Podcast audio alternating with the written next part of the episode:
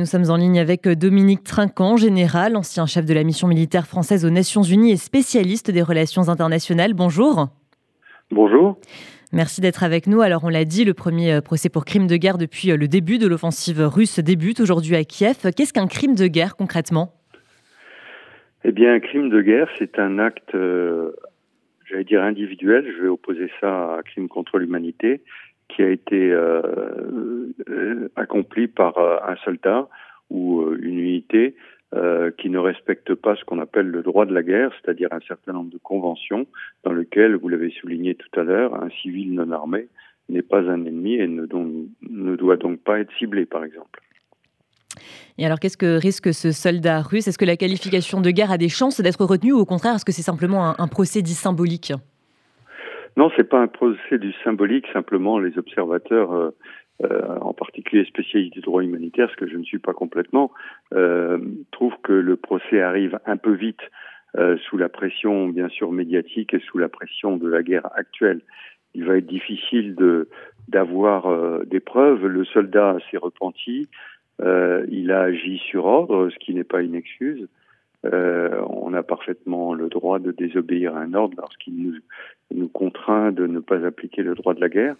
Euh, mais c'est plus euh, une, une, présentation qui est faite euh, au cœur de la bataille, alors que euh, bien sûr, pour avoir les, euh, les bons témoignages, les bonnes preuves, il serait plus serein de le faire un peu plus tard. Mais on comprend que dans l'état dans lequel est l'Ukraine aujourd'hui, ceci contribue également à, à la motivation du peuple ukrainien. Alors, vous, l'avez dit, le soldat euh, a eu ordre de tirer. Si on pouvait avant se poser la question de savoir si les exactions russes étaient commises par une armée mal encadrée ou si c'était au contraire le résultat d'une politique de l'armée russe, on peut dire qu'aujourd'hui, finalement, on a la réponse.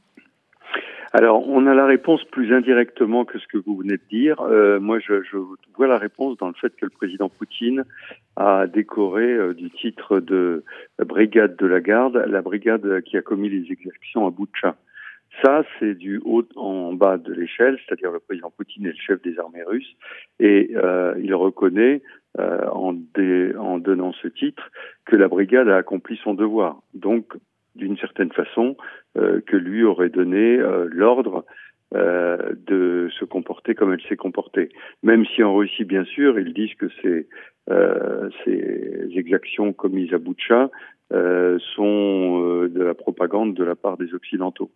Mais c'est bien la différence qu'on fait entre le crime de guerre et le crime contre l'humanité. Le crime contre l'humanité, c'est quelque chose de sciemment organisé euh, pour atteindre un objectif.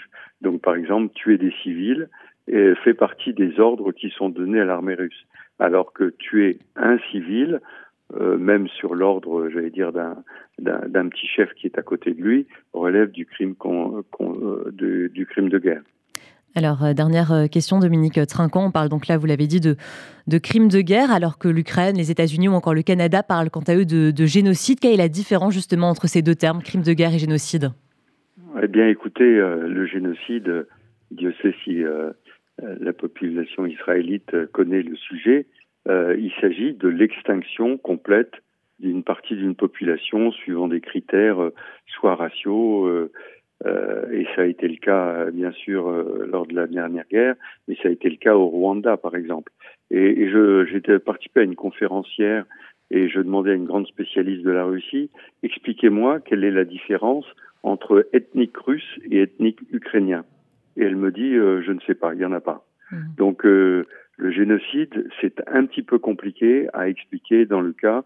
Autant on va aller très très vite au crime contre l'humanité, autant le génocide, c'est un petit peu compliqué parce que qu'est-ce qui différencie un Ukrainien euh, d'un Russe?